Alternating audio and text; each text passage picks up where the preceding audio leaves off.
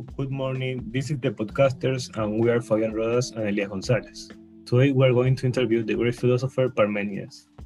So, tell us, Parmenides, what inspired you to have philosophical ideas, to have that feeling of always doubting and looking for an answer?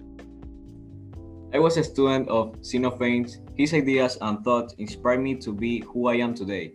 I grew up among Pythagorean philosophers, and that helped me to move forward, even though I left later. Uh, you were a good student in a school you went to, or you had complications when you were there? You know, there are many people who are recognized and famous for their ideas and intelligence, but they are not very good when it comes to grades. In my case, I was a very good student, but it was not a normal school. It was not one that everyone could go to. I was considered a pillar of the school since I was very helpful, apart from helping in the elaboration of the laws of my city, thus make my life more public and ensure my political life. Well, good that you were very helpful, because there are people who do not help much. So, Parmenides, tell me something. You know that people recognize you for your famous phrase to be or not be, but not many people understand it or they just take it as a joke, or they have never heard of it. I honestly do not understand where that phrase came from, and I am interested to know where it comes from and what it means.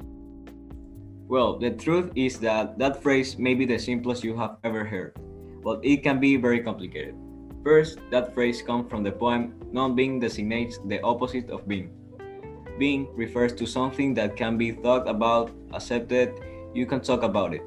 Not being means that you do not speak or think about it. This leads us to path that I thought we will have to live at some point of our lives. The paths that are the path of truth and the path of error. Both being and not being can be correct or incorrect, and can lead you both ways. In the end, you control your life and choose which one you follow. Wow, I never thought your ideas were that complicated. I thought it was just referring to being something or just not being, which is what it means, but in a deeper way. Now, tell me how you think people cannot get to misinterpret your ideas, or how can be a bit confusing for certain people, even for me. The point is that people think about it and it can be contradictory, but this can be taken in different ways since we all have a different opinion and point of view. This phrase applies to all people and their lifestyles. It depends on each one and their thoughts. Apart from that, philosophy is about thinking beyond the simple. Well, to finish talking about your famous phrase, tell me why do they consider you the creator of the ontology? Ontology studies what being is. I was the first to get into this topic in a deep way, and although sometimes you look for answers but you come up with more questions, but thanks to that, I was able to create that poem.